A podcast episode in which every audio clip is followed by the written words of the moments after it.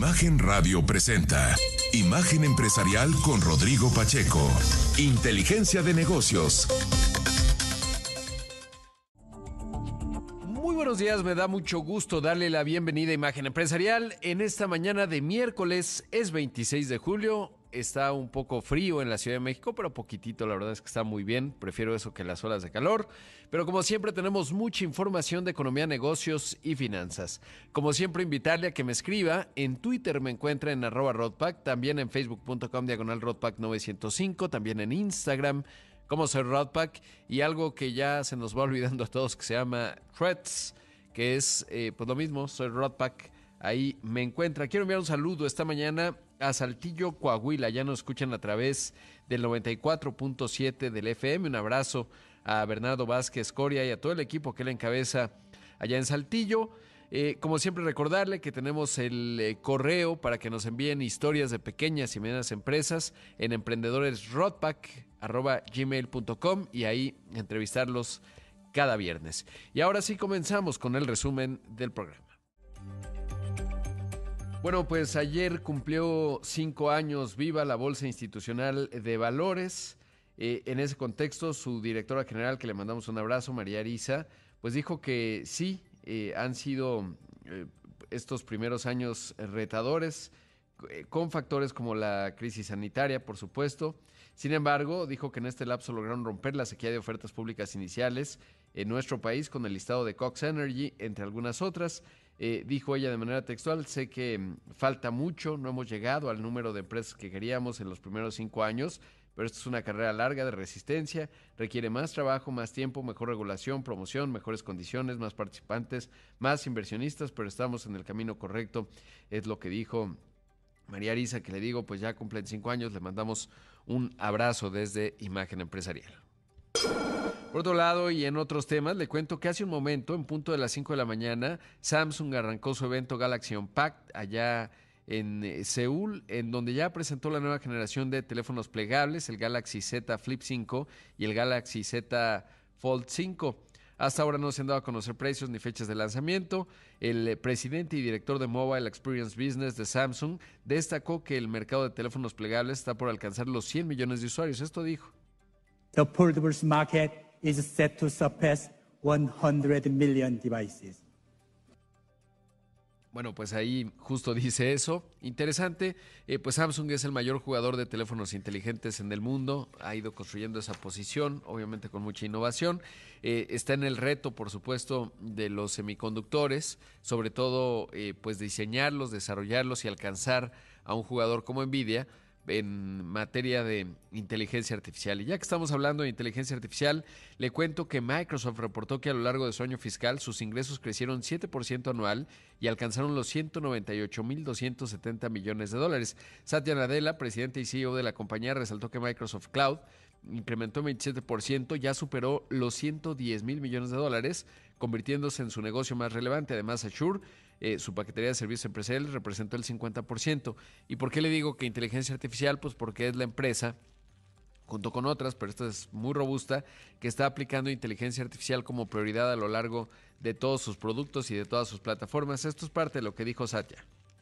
We had a solid close to our fiscal year. The Microsoft Cloud surpassed $110 billion in annual revenue, up 27% in constant currency, with Azure all up accounting for more than 50% of the total for the first time. Every customer I speak with is asking not only how, but how fast they can apply next generation AI to address the biggest opportunities and challenges they face, and to do so safely and responsibly. Bueno, pues ahí dice estas cifras que ya le decía, 110 mil millones de dólares anuales de Microsoft Cloud, un 27% más en monedas constantes y Azure representó más del 50% del total. Por primera vez, dice, todos los clientes con los que hablo me preguntan no solo cómo, sino qué tan rápido pueden aplicar la inteligencia artificial de próxima generación para abordar las mayores oportunidades y desafíos que enfrentan y hacerlo de manera segura y responsable. En ese contexto, destacó que en lo relacionado con la inteligencia artificial tienen tres prioridades. Esto dijo. To that end, we remain focused on three key priorities. First, helping customers use the breadth and depth of Microsoft Cloud to get the most value out of their spend. Second, investing to lead in the new AI platform shift by infusing AI across every layer of the tech stack. And third, driving operating leverage. Bueno, pues ahí dice, con este fin nos mantenemos enfocados en estas tres prioridades. Primero, ayudar a los clientes a usar la amplitud y profundizar y profundidad de Microsoft Cloud para obtener el máximo valor de sus gastos. Segundo, invertir para liderar el cambio de la nueva plataforma de inteligencia artificial mediante la infusión de inteligencia artificial en cada capa de la pila tecnológica. Y tercero, impulsar el apalancamiento operativo. Las utilidades de la compañía tuvieron una caída de 1%, se ubicaron en 72.738 millones de dólares. Están invirtiendo fuerte en la inteligencia artificial regenerativa. La otra gran empresa que también está invirtiendo es Alphabet, o sea, antes Google, reportó que en el segundo trimestre del año sus ingresos alcanzaron 74.604 millones de dólares, un avance de 7%. Su negocio de publicidad volvió a tener un avance en ventas, había caído y esto había generado preocupación, creció 3.2%. Sondar Pichai, su CEO, también de la India, por cierto, resaltó que a lo largo del periodo sus principales negocios como Search y YouTube tuvieron un buen desempeño. Esto dijo. This quarter, we shared great progress at I.O., Brandcast, and Google Marketing Live, and we are looking forward to Cloud Next in August. The momentum across the company drove our results this quarter. We delivered solid performance in search and YouTube and ongoing strong growth in cloud, where we remain focused on long-term value creation. And we continue our important work to operate more efficiently creating durable savings to fund investments in our biggest priorities. Dice ahí, este trimestre compartimos un progresivo en I.O., eh, Brandcast y Google Marketing Live. Esperamos con ansias la próxima nube en agosto. El impulso en toda la empresa eh, eh, avanzó nuestros resultados en este trimestre. Obtuvimos un desempeño fuerte en búsqueda en YouTube y un fuerte crecimiento continuo en la nube, en donde seguimos enfocados con la creación de valor a largo plazo y continuamos con nuestro esfuerzo para operar de manera más eficiente. En fin, lo típico que se dice en una llamada con inversionistas. Interesante, a mí me llamó mucho la atención que YouTube tuvo ingresos superiores en el trimestre de 7 mil millones de dólares. También reiteró Sondar Pichai que, el, em, que llevan siete años siendo una empresa enfocada en inteligencia artificial. Sí, de hecho ellos inventaron el paper Transform Attention is All You Need o la tecnología Transformer. Esto dijo. This is our seventh year as an AI first company. And we intuitively know how to incorporate AI into our products. Large language models make them even more helpful, models like Palm 2 and soon Gemini, which we are building to be multimodal. These advances provide an opportunity to reimagine many of our products, including our most important product, search.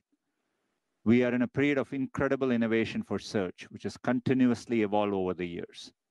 This quarter saw our next major evolution with the launch of the Search Generative Experience, or SGE, which uses the power of generative AI to make search even more natural and intuitive.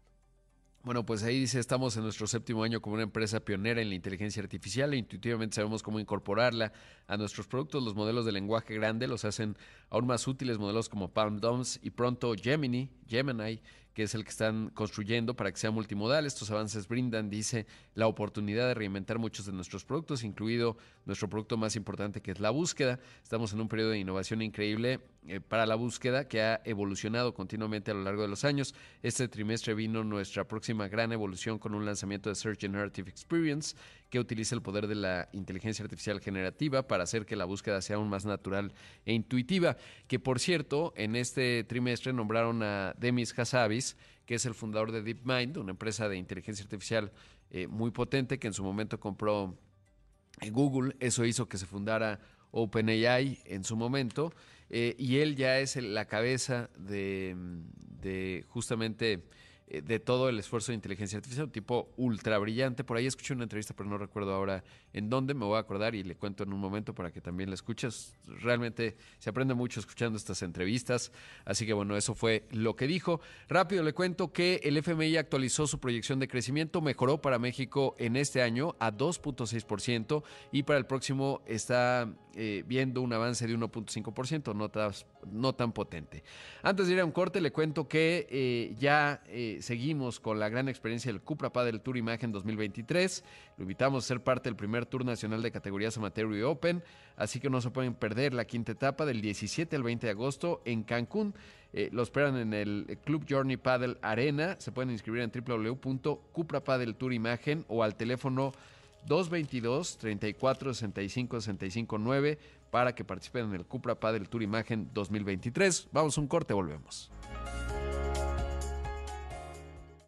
El martes, el tipo de cambio perdió terreno frente al dólar, aunque mantuvo su mejor nivel desde diciembre del 2015. En las ventanillas de los bancos, el dólar se vendió en 17.22 pesos, 9 centavos más que el lunes. Por su parte, el dólar interbancario cotizó en 16.92 pesos, un retroceso de 0.53% para la moneda nacional. Ya son las 6 de la mañana con 16 minutos, esto es Imagen Empresarial y estoy muy contento porque esta mañana, bueno, antes de empezar, eh, felicitar a María Gutiérrez, que está teniendo a su bebé, ella es una emprendedora, eh, fundadora de una empresa que ahora le vamos a contar, pero vino su socia, Marión Benítez Landa, ella es cofundadora de Betalia. Eh, ¿Cómo estás, Marión? Bienvenida. Muy bien, muchas gracias, Rodrigo, por la invitación. Oye, pues gracias por venir tan temprano y sobre todo, pues muchas felicidades a María. Eh, y, comenzar por preguntarte, bueno, ¿qué hacen ustedes? Son Betalia, eh, dieron la nota, digamos, salieron, eh, se vio, se hizo visible porque levantaron una ronda de capital de 10 millones de dólares, que en estos tiempos pues no es sencillo. Ahí va el, el, el ecosistema emprendedor. Pero bueno, empecemos por qué hacen ustedes en Betalia. Claro, buenísimo. Pues mira, nosotros somos una nueva marca de servicios veterinarios. estamos reimaginando cómo se ofrece la medicina veterinaria hoy. Eh, y realmente estamos buscando darle, darle una mejor experiencia al, usuario, a los papás de las mascotas, que ahora son como nuestras familias, eh, y pues sobre todo también a los médicos veterinarios, que hoy la profesión pues está eh, muy pues poco profesionalizada, por así decirlo. Claro. Eh, ¿Qué han detectado? O sea, por ejemplo, ¿cuánto vale, supongo que eh, estas cifras te las debes saber de memoria, eh, ¿cuánto vale el mercado de las mascotas en el país, en México? ¿Cómo ha crecido y cuál es la proyección que tiene? Para entender primero por qué, digamos, lo, lo impulsaron y sobre todo dónde está la oportunidad. Claro, buenísimo. Pues en México realmente hoy hay más de 80 millones de mascotas solamente en México. Eh, y la industria de servicios eh, tiene un valor aproximado de 2 billones de dólares. Entonces, es una industria enorme que hoy realmente, sobre todo la parte de servicios, pues está bastante desatendida. Eh, y eso es lo que intentamos nosotros cambiar. Claro. ¿Y cómo fue que primero visibilizaron el problema? Obviamente tendrán sus mascotas, ¿no? cualquiera que tenga una mascota, bueno, hay de distintas variedades, ¿no? Por ejemplo, en la Ciudad de México tienes veterinarios muy buenos, pero puedes tener veterinarios muy malos. ¿Qué, detectaron ustedes y cómo, cómo se lanzaron primero? Claro, justamente así. Digo, obviamente por experiencia propia de familiares eh, y de amigos, nos dimos cuenta que hoy realmente eh, la industria de mascotas es una industria enorme, pero por el otro lado, nadie está resolviendo la parte de servicios veterinarios, ¿no? O sea, la mayoría de las veterinarias, o sea, hoy hay más de 12 mil veterinarias en México y no hay una sola cadena de servicios veterinarios en donde la gente pueda llegar y confiar y sin importar a, cuál van, pues sepan que pueden tener el mismo servicio, ¿no? Entonces nos dimos cuenta de que la experiencia del cliente hoy pues en realidad puede ser bastante mala. hemos escuchado muchas historias de terror y ahí fue donde detectamos la oportunidad. Qué interesante. ¿Y qué innovan ustedes o qué hacen ustedes, además de tener una visión de hacer cadena? ¿Qué protocolos o cómo fue esa etapa? ¿Son veterinarias? Sí, pues ni María ni yo somos veterinarias, pero tenemos un socio veterinario también. Él es nuestro director y jefe médico. Eh, y él pues estudió veterinaria, tiene su especialidad en veterinaria y patología. Eh, y realmente la diferencia, número uno, es hacia los veterinarios. ¿no? O sea, queremos ser el mejor lugar para que los veterinarios puedan crecer. Hoy un veterinario no puede poner su propia clínica necesita mucha inversión. Entonces realmente es una profesión pues muy mal pagada actualmente, ¿no? Entonces número uno es eso y por el otro lado queremos brindar al cliente un servicio de calidad, un, un servicio estandarizado. Vamos a abrir más de 50 clínicas hoy en México ¿Y esto es con esquema, digamos, inversión directa? ¿Acaban de levantar 10 millones de dólares o es en un esquema de franquicia y participan junto con el veterinario? ¿Cómo funciona? Sí, es inversión directa. O sea, nosotros estamos poniendo nuestras propias veterinarias y son clínicas, pues, mucho más agradables, no solamente para el dueño de la mascota, sino para la mascota. Y además vamos a tener una plataforma tecnológica. Hoy la industria no tiene nada de tecnología y es lo que estamos cambiando también, ¿no? O sea, vas a tener una plataforma en donde puedes tener la información del paciente, agendar, pedir producto, medicamento. Entonces, es una combinación entre clínicas agradables, modernas, un servicio de calidad estandarizado y tecnología. ¿Y van a contratar entonces ustedes a los veterinarios de estas 50 primeras unidades? Eh, ¿Y dónde van a estar? ¿En la Ciudad de México o en todo el país? Sí, son veterinarios que estamos contratando, pero también la diferencia es que nosotros vamos a, a darles a ellos un porcentaje de la venta de cada clínica, Ah. ¿no? Eh, la primera ya abrimos esta semana justamente, eh, está en la Condesa de Nuevo León eh, y estamos abriendo dos más para este año. Qué interesante. ¿Y las demás, o sea, el pipeline, ya tienen claridad, digamos, desde la dispersión geográfica, o sea, dónde las van a poner y tal? Sí, justamente, vamos a empezar, estamos empezando en los principales puntos de la Ciudad de México, pero a inicios del próximo año nos iremos a las principales ciudades, Guadalajara, Monterrey, Querétaro. Oye, y la otra parte interesante eh, que destaca de ustedes es, bueno, son dos mujeres que lamentablemente todavía no hay tantas mujeres emprendedoras como, como debería, o sea, no, no de 50-50 ni mucho menos. Y luego levantaron capital. ¿Cómo levantaron capital sin una sola unidad todavía? O sea, la acaban de abrir. Sí. ¿Cómo fue ese proceso? fue difícil. Sí, me verdad. imagino. ¿Cuánto llevan en ello? O sea, Eh, llevamos más de dos años estudiando la industria y viendo justamente cuál debería ser la mejor forma de entrar al mercado mexicano. Estudiamos mucho la industria en México y también qué estaba pasando en otros países. Y fue ahí en donde encontramos a, a uno de nuestros principales inversionistas ángeles, que se llama Lucas Kindle, y él eh, es el fundador de BondBet. Ellos tienen más de 50 clínicas en Nueva York y en Chicago, eh, Boston, etcétera. Eh, y él pues confió en nosotros, fue uno de nuestros primeros inversionistas y gracias a eso pudimos empezar y después levantar pues una ronda más grande. Qué interesante. Ahora, por la naturaleza del negocio, eh, supongo que el punto de equilibrio lo, lo encontrarán más rápido, ¿no? Es decir, pues es algo que empieza a generar prácticamente utilidades desde el principio. A veces hay emprendimientos en donde pues lanzas, generas masa crítica, creo que ya no estamos en esa etapa, y luego a lo mejor un día eh, te haces rentable. Ahí está el caso de Spotify, que acaba de reportar resultados, ¿no? O sea, es complicado. En el caso de ustedes, eh, supongo que en el pitch que hicieron en la en la pues no oferta, pero en eh, pues en este diálogo que tienen con los fondos de capital de riesgo, llegan más rápido, es un negocio más rentable. Sí, totalmente. O sea, la verdad es que nosotros hicimos pues due diligence en muchas clínicas porque al principio pensábamos que el negocio era comprar las clínicas y nos dimos cuenta que clínicas mal llevadas, sin esfuerzos de marketing, sin, sin esfuerzos de, de inventario, de costos y demás, eh, eran súper rentables. Entonces, la verdad es que eh, esa es la diferencia a Eh, otros Es un negocio de ideas de barrio. Por ejemplo, pienso en el modelo de Petco, ¿no? Las tiendas les va muy bien, tienen una plataforma tecnológica, no es lo más importante de ellos, pero puedes agendar tus citas y tal, ¿no? Eh, eh, etcétera. Entonces parecería que tiene un negocio interesante, pero eh, al menos yo como consumidor eh, y, y teniendo una mascota, eh, siendo compañero de una mascota, ¿no? Porque uno no es dueño de una mascota, eh, pues es un tema más de localización, ¿no? De barrio. Es decir, si abren en la Roma o en la Condesa es porque los clientes están pensando que van a ser de ahí o, o tienen una visión distinta. Sí, justamente. O sea, nosotros, nuestra intención es abrir pues más de 50 puntos en México, justamente por eso, porque vas a la veterinaria generalmente que te queda cerca. Claro. El problema es que no hay suficientes buenas veterinarias. Sí, y estandarizada, ¿no? O sea, que tú digas, oye, pues esa tiene los mismos protocolos, o sea, es de calidad muy variable. Exacto. Y eso es lo que estamos cambiando nosotros. ¿Y de precio cómo van a competir? Porque supongo que en la estructura de costos puede haber eficiencias, ¿no? Porque hay de todo, como ya decíamos. Hay unas que Sí. te cuesta más caro ir, llevar a tu perro que tú, ¿no? Al hospital. Sí, la verdad es que estamos bastante competitivos, o sea, no estamos arriba del promedio, eh, sobre todo de las buenas clínicas.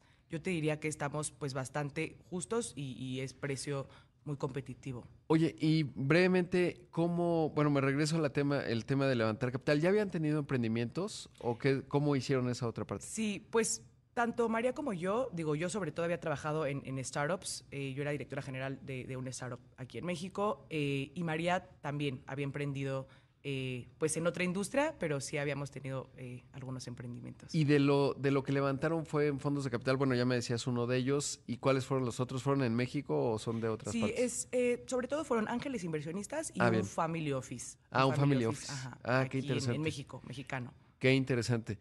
¿Y planean hacer rondas subsecuentes o ahorita van a consolidar, digamos, la apertura de las 50 y luego ya verán? Sí, afortunadamente, esto nos da para el crecimiento que necesitamos, pero posiblemente levantemos más capital, sobre todo para fortalecer la parte de tecnología y una plataforma que ofrezca todavía más productos y servicios. Y eh, ya se me está acabando el tiempo. La, el tema de talento tienen, ¿qué hacen en la barrera o digamos para tener a los mejores veterinarios? Pues uno, darles las mejores condiciones de trabajo y dos, afortunadamente con nuestro director médico, él tiene pues mucha experiencia y mucha gente quiere trabajar con él. Qué interesante. Pues Marión, muchas felicidades. Gracias por venir tan temprano esta mañana, cofundadora de Betalia. Por supuesto, nuevamente felicidades a María, que acaba de ser mamá. Eh, enhorabuena y espero que volvamos a, a, saber de ustedes. Muchas gracias a ti. Gracias. Vamos a un corte, son las 6.26. Esto es Imagen Empresarial. Regresamos en un momento con más.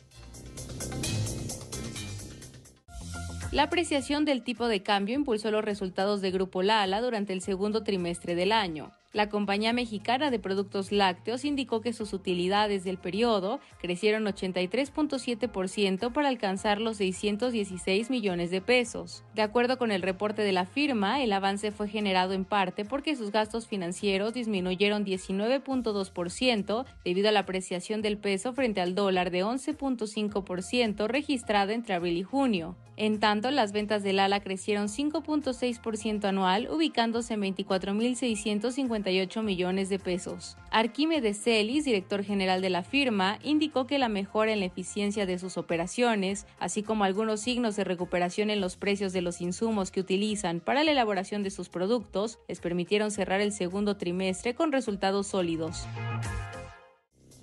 Son las 6 de la mañana con 30 minutos, esto es Imagen Empresarial y me da muchísimo gusto saludar esta mañana a Emilio Cadena, él es el CEO de Grupo Prodensa. ¿Cómo estás Emilio? Qué gusto saludarte.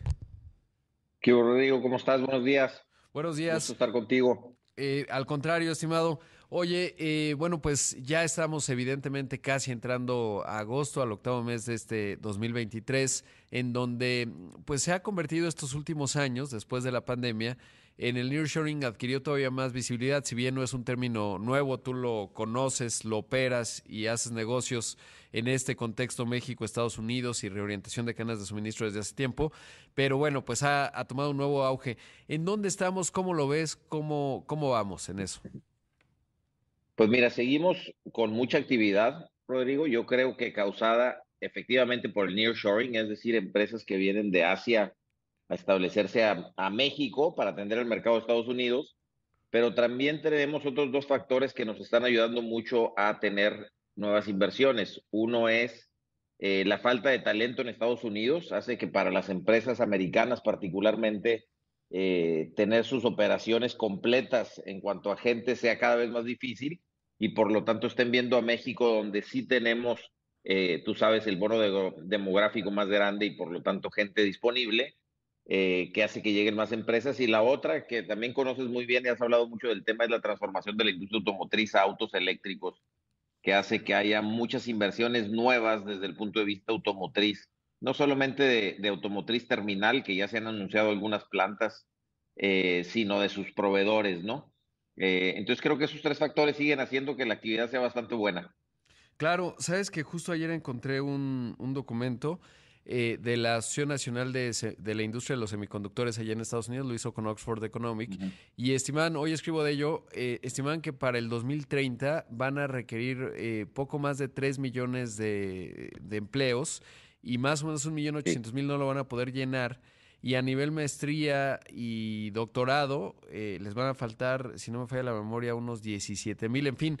Y lo que me hacía pensar es que no solo por lo que les va a faltar, eh, ellos están planteando flexibilizar su tema migratorio y tal, porque no les va, no les va a alcanzar. Pero yo pensaba que inevitablemente México se va a hacer más atractivo, porque ahora que platicaba con la Secretaria de Economía me decía, graduamos 120 mil ingenieros más o menos, o, y otros de educación técnica superior, eh, pues estamos hablando de un total de 170 mil, o sea, somos un país realmente interesante en ello.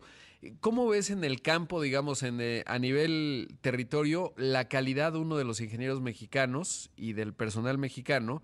¿Y qué tan atractivo se puede materializar aún más hacia adelante considerando estas cifras que están estimando?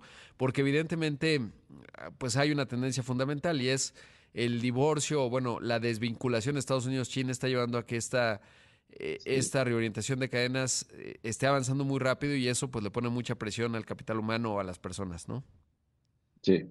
Fíjate, decías los números de los semiconductores, pero también si ves los datos en Estados Unidos, la industria en general tiene vacantes abiertas por cerca de 800 mil personas el día de hoy.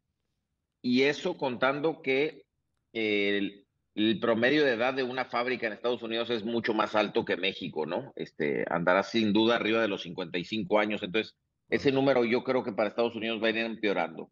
En el caso de México, efectivamente somos un país que graduó a muchos ingenieros de muchísima los ingenieros mexicanos eh, son buenísimos. Eh, donde creo que tenemos un reto más grande es en el nivel medio, eh, todo el tema de técnicos y técnicas eh, superiores en México y en el mundo creo, creo que a, excepción de algunos países, quizás como Alemania, donde la educación técnica tiene una percepción muy buena para la gente desde el punto de vista de la dignidad de estudiar el, el, oficio, creo que en el resto del mundo no hemos hecho tan buen trabajo eh, y son, yo creo que los mejores empleos en la industria, ¿no? Eh, pero ahí no tenemos eh, el volumen, todas las organizaciones siguen siendo pirámides, no graduamos el volumen de gente que estamos necesitando el día de hoy, lo que estamos haciendo las empresas es pues, entrenar nosotros mismos, ¿no? Entonces, otra vez, creo que sí hay mucha gente en México, eh, eh, no necesariamente con las habilidades que necesitamos. Creo que el reto más importante que tenemos es de, de, generar esas habilidades y me parece que el sistema educativo es un poco lento para reaccionar a estas olas de inversión Creo que la capacitación para el empleo es donde está la solución y ahí los estados pueden hacer un buen trabajo. La estructura de capacitación para, los para el empleo de los estados es buena, siempre y cuando existe esto que tú dices, que es la vinculación con las empresas y que le dediquen los recursos a entrenarlos en las habilidades que necesitamos las empresas. Claro. Y, y, la otra parte, y mencionabas Alemania, a mí me tocó ver el caso suizo que es parecido al alemán de la educación dual, ¿no? Cómo lograr esta integración. Y ahí los CONALEP, eh, pues pueden ser una buena opción, ¿no? Desde hace tiempo, pues está visible esa, esa posibilidad, pero no acaba de cuajar del todo para lograr esto que tú mencionas, que sería realmente interesante. Y sobre todo porque socialmente, por ejemplo, lo que yo puedo observar en Suiza, pues era la oportunidad de un joven de tener de primero de independizarse muy temprano, o sea, a los 18 ya están fuera de su casa, y dos, de tener un salario bastante digno y ganar mucha experiencia, ¿no? Desde muy jóvenes y eso los hace realmente valiosos. Ahora, ¿cómo estás viendo? Y, la, otra cosa con eso que, que también es importante es, también la educación técnica nos da la posibilidad de tener mejores ingenieras y ingenieros en México, porque a la hora de que tú adquieres la habilidad técnica y después tienes la oportunidad ya sea de estar trabajando y estudiando para, para seguir avanzando en tu carrera profesional, eh, la verdad te haces un ingeniero, un ingeniero mucho más sólido porque tienes las habilidades técnicas, el know-how del hacer, no solamente la parte teórica, técnica de, de la ingeniería, sino eh, lo que te da el oficio, ¿no? Eh, sí, eso que creo que sería importante retomarlo. Sí, sabes que tuve la oportunidad de ir a la escuela de Pablo Roca ahí en, en pesquería, en la plata que tiene Ternium, y ahí forman cuadros extraordinarios, y si los, los estudiantes deciden ser ingenieros, pues tienen una formación completísima. Y lo que vi en Suiza, por ejemplo, un chico de 15, 16 años manejaba un robot ABB, mejor que el mejor ingeniero que yo haya visto, ¿no? Y tenía 16 años y lo que iba a lograr cuando tuviese unos 23, 24, ¿no? Por eso podían sostener eh, salarios de 40 mil marcos suizos, francos suizos, perdón. O sea, es caro, pero son buenos y entonces lo sostienen, a pesar de que la estructura de costos es cara. Y creo que México debería apostar más a eso que de repente eh, al, tema de, los salarios eh, más competitivos, que obviamente ayuda. Oye, y preguntarte, ¿cómo estás viendo el tipo de cambio como en, en su efecto en términos de la manufactura de exportación y la competitividad de México? ¿Es un factor relevante y, y qué tanto? Pues mira, en el, en el corto plazo no tengas duda que es un factor bastante relevante, ¿no? Eh, oía números ahorita que decías ahí en el corte, ¿no? De, de Lala, etcétera, 11% en algunos meses. Pues a final de cuentas, todos los costos en pesos eh, se van haciendo más caros para el exportador, ¿no? ¿En cuánto? Pues en el 11%, que es un, es un número grandísimo, ¿no? Entonces sí ha venido eh, los últimos meses pegándole duro al tema de las exportaciones desde el punto de vista de eh, digamos, la rentabilidad de la misma, ¿no? Eh, sin embargo, pues las empresas eh, industriales instalamos plantas con una visión de largo plazo. Yo creo que esto tendrá la tendencia a estabilizarse. Nos va forzando también a las empresas, a la industria, que creo que es una de las características de la industria, es siempre estar trabajando por la productividad y tenemos que estar trabajando con la productividad porque los clientes no nos dejan subir los precios, ¿no? Entonces, Eh, sí es un tema que en el corto plazo no le ha favorecido a la exportación. Eh, algunos otros sectores de la economía en México le ha favorecido. Creo que las tasas de interés tan alta, por lo menos ese es mi punto de vista, no nos favorecen a nadie. Creo que inhiben la inversión en capital productivo eh, y me parece que no es muy bueno el tema de la tasa tan alta, que luego tiene un efecto sobre el tipo de cambio, pero la verdad en lo, personal me parece que no es positivo el momento que estamos viviendo de tasas tan altas. Eh, he hablado con, con, gente que invierte en, en otros proyectos, tanto inmobiliarios como de otro tipo, y bueno, prefieren tener el dinero en instrumentos que estar invirtiendo y generando actividad económica. Eh, entonces, no, no, me parece que no es muy bueno para México lo que estamos viviendo el día de hoy, independientemente de que como exportador no me favorece tanto, pero, eh, pero creo que no fomenta la actividad económica eh, que deberíamos estar fomentando el día de hoy en el país. Claro. Emilio, debo hacer un corte, pero te pido la bondad de tu tiempo para hablar un poco más eh, y profundizar en algunos otros temas. Esta mañana está con nosotros Emilio Cadena, el CEO de Grupo Prodensa. Vamos a un corte, regresamos con más.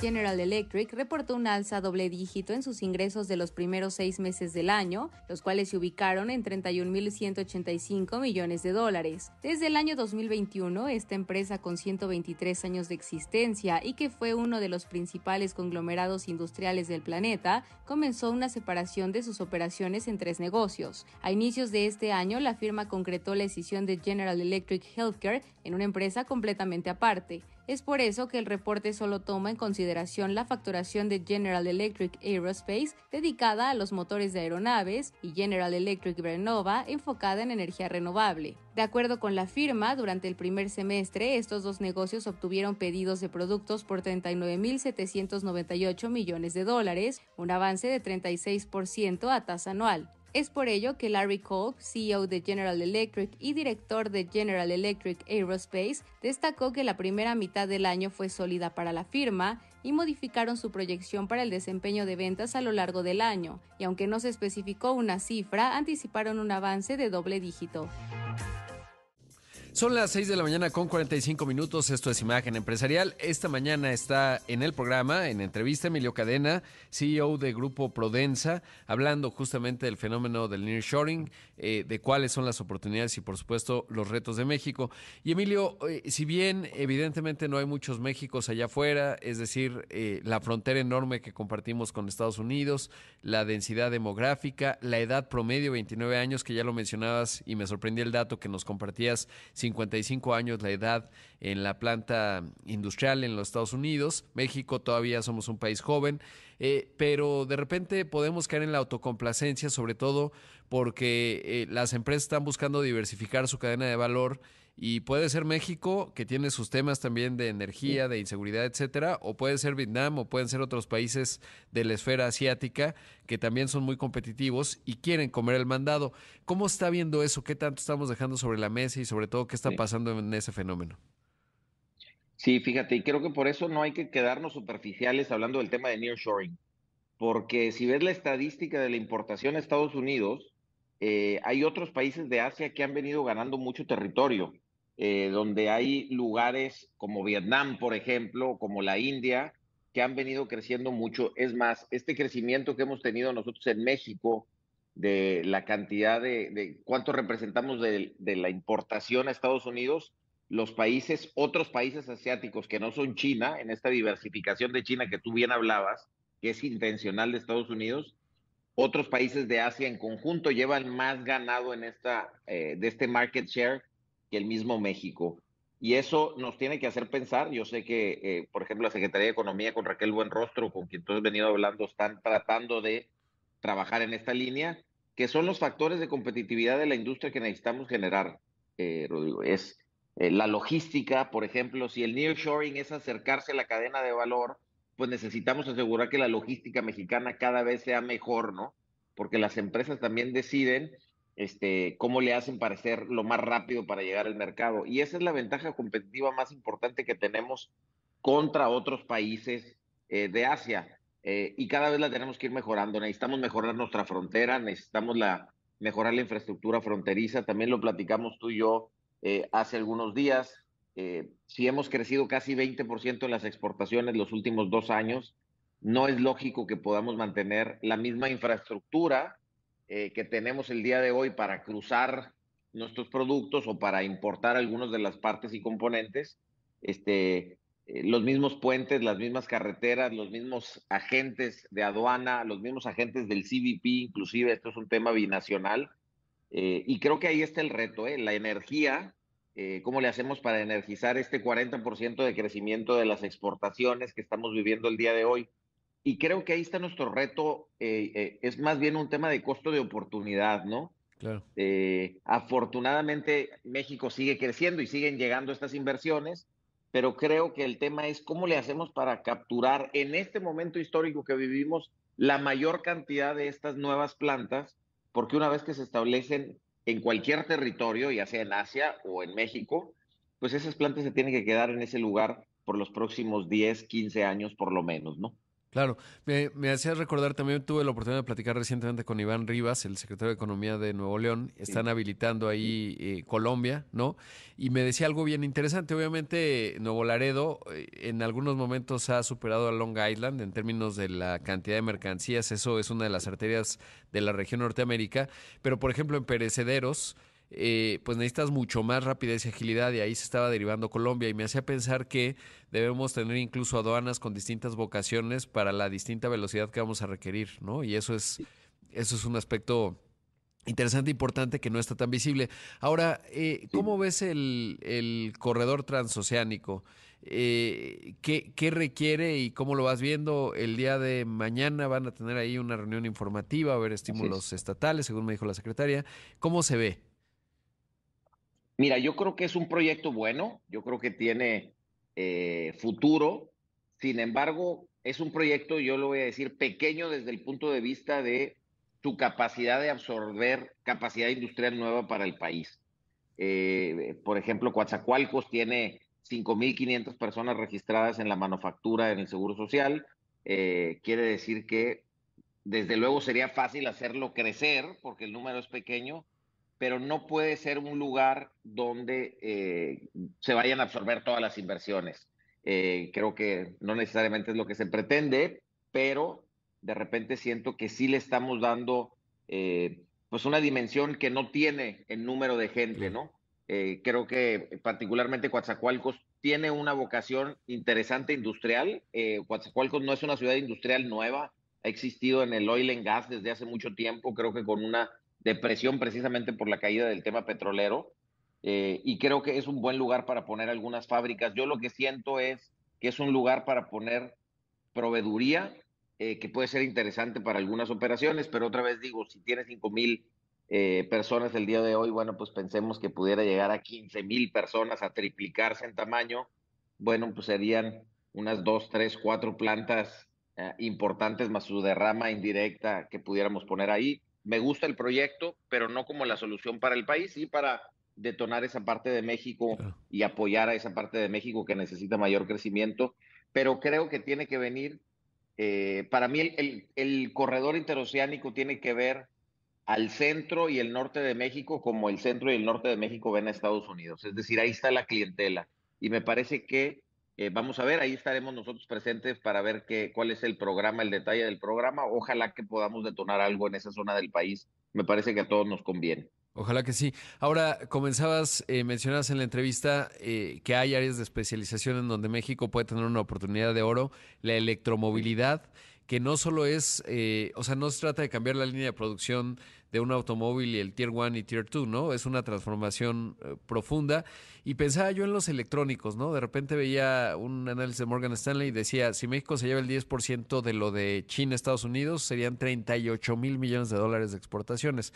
Y así como en el 94, ayer, ahora que escribía esta, esto que te decía, en el 94 México no entraba en los primeros 10 productores de autos. producíamos en todo el año un millón, un poquito más de un millón que es lo mismo que producimos ahora en los primeros cuatro meses del año. Entonces, eh, pues hubo un boom y así como parecía remoto en el 94 pensar que México iba a ser una potencia automotriz, pues puede convertirse en una potencia en electrónicos, en electromovilidad, que está más fácil la, la, electromovilidad, ya tenemos una historia. Pero ¿qué dirías que se requiere? ¿Qué te están pidiendo cuando estás abriendo plantas, cuando estás viendo cómo se despliega y en dónde se despliega la inversión? Sí, mira, yo creo que hay, para mí hay eh, por lo menos tres grandes factores que necesitamos estar eh, monitoreando. Uno es la energía, eh, Rodrigo, lo, lo, has mencionado muchas veces. Mientras más, mientras procesos productivos más sofisticados sea lo que queremos traer al país, necesitamos mejor energía y eso quiere decir la calidad, la consistencia de esa energía eh, y el costo de esa energía, que es donde no necesariamente somos tan competitivos como pudiéramos ser, porque además tenemos todos los elementos para poder ser muy competitivos, y me refiero a los recursos naturales, y además esta cercanía con Estados Unidos, donde ellos tienen algunos recursos naturales, por ejemplo el gas, donde pudiera ayudar mucho para tener energías eh, más limpias, pero también más eficientes. Si no mejoramos en el tema energético, eh, difícil va a ser para nosotros capitalizar todos estos procesos, porque yo metería además que es importante para, para todas estas nuevas industrias, sin duda, de electromovilidad, por ejemplo, los temas de aceros especializados, donde darle más valor agregado al acero, eh, todos los aceros especializados que usamos en México los tenemos que importar, tendríamos que fomentarlo. Y eso me va a llevar al segundo punto después de la energía, que es, creo que sí está el mundo el día de hoy en un momento donde México necesita ser paquetes específicos sectoriales de atracción de inversión de ciertos sectores. Eh, uno de ellos, sin duda, todo lo que tenga que ver con electrónica, eh, desde las tablillas de impresión, esta tablilla verde que todos los aparatos electrónicos tienen, donde toda es importada, eh, hasta otra vez los microcomponentes para poderlos hacer. Y creo que eso requiere un programa de incentivos especial para que esa parte de la cadena de valor se establezca en México. Y, así lo está haciendo el resto del mundo, ¿eh? Vietnam, Indonesia, lo decíamos, la India, lo están haciendo a través de eso o lo están perdiendo a través de eso. Hace poco salió por ahí una noticia también de, donde Foxconn eh, se retiraba de la India porque la India no reaccionaba suficientemente rápido con incentivos. Entonces, generar paquetes de incentivos sectoriales para que llegue esa proveeduría y que la tengamos dentro del territorio nacional. Y creo que eso es una cosa que hizo China muy bien en el principio de su industrialización y yo creo que nosotros lo podemos hacer. Eh, lo decías tú en la industria automotriz, el corredor en, este, automotriz de Guanajuato hace 20 años pues era incipiente y si vas el día de hoy es una de las potencias, ya no digo como país, como región, como corredor industrial más importantes del mundo. Pues realmente extraordinario, estimado Emilio. Como siempre, eh, seguiremos hablando, espero, y te mando un gran abrazo. Muchas gracias. Cuenta conmigo. Saludo a todo tu auditorio. Y escuchamos y vimos a Emilio Cadena, el CEO de Grupo Prodensa. Mira, el INEGI acaba de publicar una de sus, eh, de sus encuestas más importantes, que es la encuesta Ingreso-Gasto de los Hogares en México. Lo iré tramitando a lo largo de los días, meses, etcétera, porque es realmente fascinante. Nada más le digo que el ingreso corriente del hogar en México trimestral es 63.695 pesos. Marca una recuperación con respecto al 2020, pero está en niveles de 2016. Eso es interesante. El hogar eh, que tiene mayores ingresos está eh, más o menos 66 mil pesos mensuales. El menor, 13 mil pesos el, el hogar más pobre en el decil más bajo. 13 eh, mil pesos trimestrales. Es realmente dramático, pero ha mejorado. Ya le iré contando estos datos. Hoy el FED toma su decisión de política monetaria. Mucha atención a ello. Si llegase a no subir la tasa de referencia, bueno, prepárese porque el peso se va a fortalecer más. Con esto llegamos al final de una edición más de Imagen Empresarial. Como siempre, agradecerle mucho que me haya acompañado. Como siempre, toda la admiración a los que ya están despiertos, que requiere mucho mérito y disciplina, pero más aún a los que están con la disciplina del ejercicio. Como siempre, quédese con Aurora, que tiene toda la información, Aurora Cepeda, que tiene toda la información que usted necesita escuchar. Soy Rodrigo Pacheco, lo ven en los distintos espacios de imagen radio, también imagen televisión. Buenas tardes, buenas noches para los que nos escuchan después a través del podcast. Ténganos paciencia porque ahora sube un poco más lento, pero sube. Así que que tenga un excelente miércoles. Imagen Radio presentó Imagen Empresarial con Rodrigo Pacheco. Inteligencia de negocios.